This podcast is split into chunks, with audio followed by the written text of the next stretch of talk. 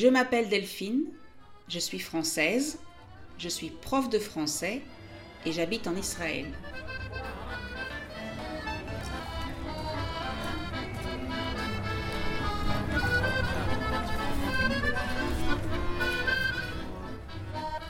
Je veux vous aider à parler mieux en français.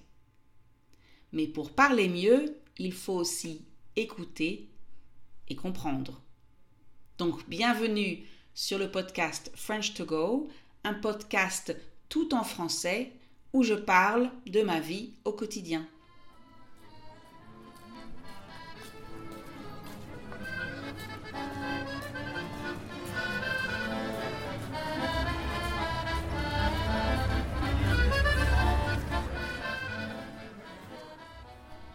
Tout d'abord, je vous dois des excuses. Oui, je m'excuse parce que ça fait vraiment très longtemps que je n'ai pas enregistré d'épisode.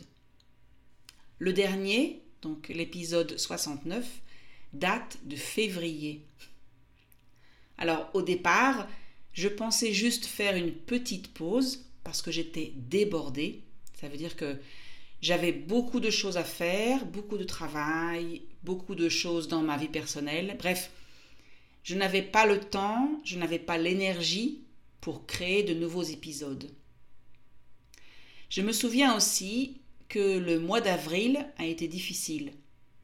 Je n'ai pas arrêté d'être malade. Moi qui ne suis jamais malade. Comme l'a dit mon fils, ce mois d'avril 2023 j'ai été malade pour les dix dernières années. Bref, me voilà maintenant en juillet, cinq mois plus tard, et j'enregistre enfin le 70e épisode de French to Go. C'est l'occasion de parler des priorités. Si je voulais faire tout ce dont j'ai envie et tout ce que je dois faire, je pense que j'aurais besoin de journées de 30 heures. Au moins. Je ne sais pas si vous êtes comme moi ou pas, mais moi, j'ai toujours quelque chose à faire. Toujours. Du travail, des trucs à faire à la maison, euh, le ménage, des réparations, du rangement, euh, jeter des choses, etc. Des livres à lire. J'ai une pile de livres à côté de mon lit qui attend patiemment. Alors une pile, c'est comme, euh, c'est comme une petite tour d'objets, une pile de livres, une pile de vêtements, etc. J'ai aussi des choses à faire avec ou pour mes enfants, des rendez-vous chez le dentiste, euh, des rencontres avec les profs. Enfin, ça, c'est fini puisque mes deux enfants ont officiellement fini l'école. Euh, mais j'ai aussi des objets à acheter pour eux, avec eux,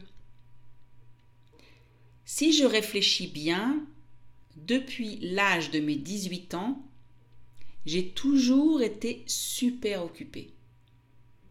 Pendant mes études à l'université, je travaillais dans une grande chaîne de pizza.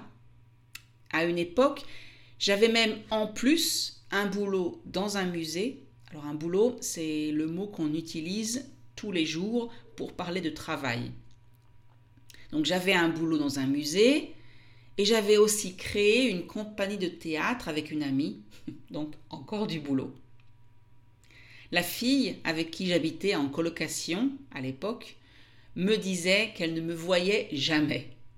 Elle m'entendait, juste quand je rentrais à l'appart, l'appartement, le soir, tard, et quand je partais, tôt le matin.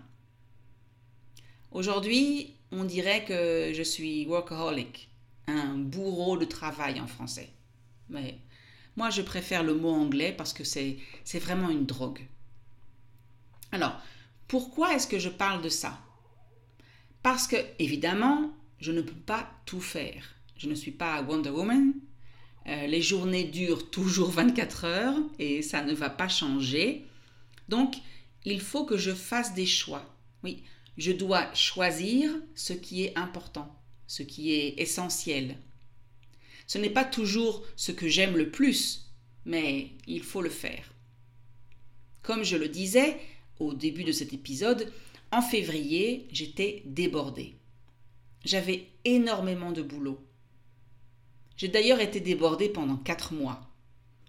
Maintenant, ça va un peu mieux, mais je sais que c'est temporaire. C'est parce qu'on est en été, c'est une période où je donne moins de cours.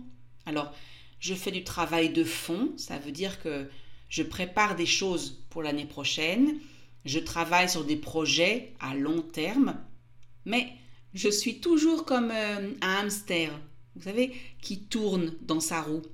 Sauf que là, je me permets parfois de m'arrêter pour regarder le paysage.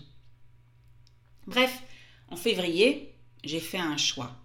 J'ai fait une liste de tout ce que je faisais dans le cadre de mon prof, de mon boulot de prof de français. J'ai réfléchi, j'ai noté ce qui me prenait beaucoup de temps, ce qui était nécessaire et ce qui l'était moins. Et malheureusement pour vous, chers auditeurs, le podcast French to Go est arrivé en bas de la liste. Je crois que l'une des raisons était aussi que je me sentais un peu seule dans cette aventure. Quand on enregistre un podcast, on peut voir le nombre de personnes qui le téléchargent, qui l'écoutent, enfin, je suppose, mais on n'a pas de retour. Je veux dire par là que je ne sais pas si vous appréciez ces épisodes, s'ils vous intéressent, si vous apprenez quelque chose, s'ils vous sont utiles, ou si vous passez un bon moment, tout simplement. C'est parfois difficile de continuer à enregistrer et à mettre en ligne quelque chose sans savoir ce qu'il se passe de l'autre côté, du côté des auditeurs, des personnes qui écoutent. Mais ces trois dernières semaines, j'ai reçu plusieurs messages et plusieurs mails d'auditeurs, donc de personnes qui écoutent, qui me demandaient des nouvelles du podcast. Sachez donc, chers auditeurs, que ça me fait très plaisir de savoir que vous écoutez et appréciez ce podcast et pour vous, je vais faire un effort et me remettre à publier chaque semaine un épisode. Voici donc le premier de cette nouvelle série, mais attention, je dois préciser quelque chose. Ce n'est pas parce que vous avez obtenu ce que vous vouliez, donc ce n'est pas parce que j'enregistre à nouveau des épisodes, que vous devez arrêter de m'écrire. 1. Faites-moi savoir que vous êtes là que vous m'écoutez. Deux, aidez-moi à trouver des sujets qui vous intéressent. Comment est-ce que vous pouvez faire ça? C'est très simple. Cliquez sur like sur cet épisode ou le podcast en général. Laissez un commentaire. Partagez cet épisode avec un ami ou une amie qui apprend le français. Envoyez-moi un message par mail frenchcart at gmail.com ou sur Instagram, FrenchCart. Bref, aidez-moi à mettre ce podcast tout en haut de ma liste de priorités.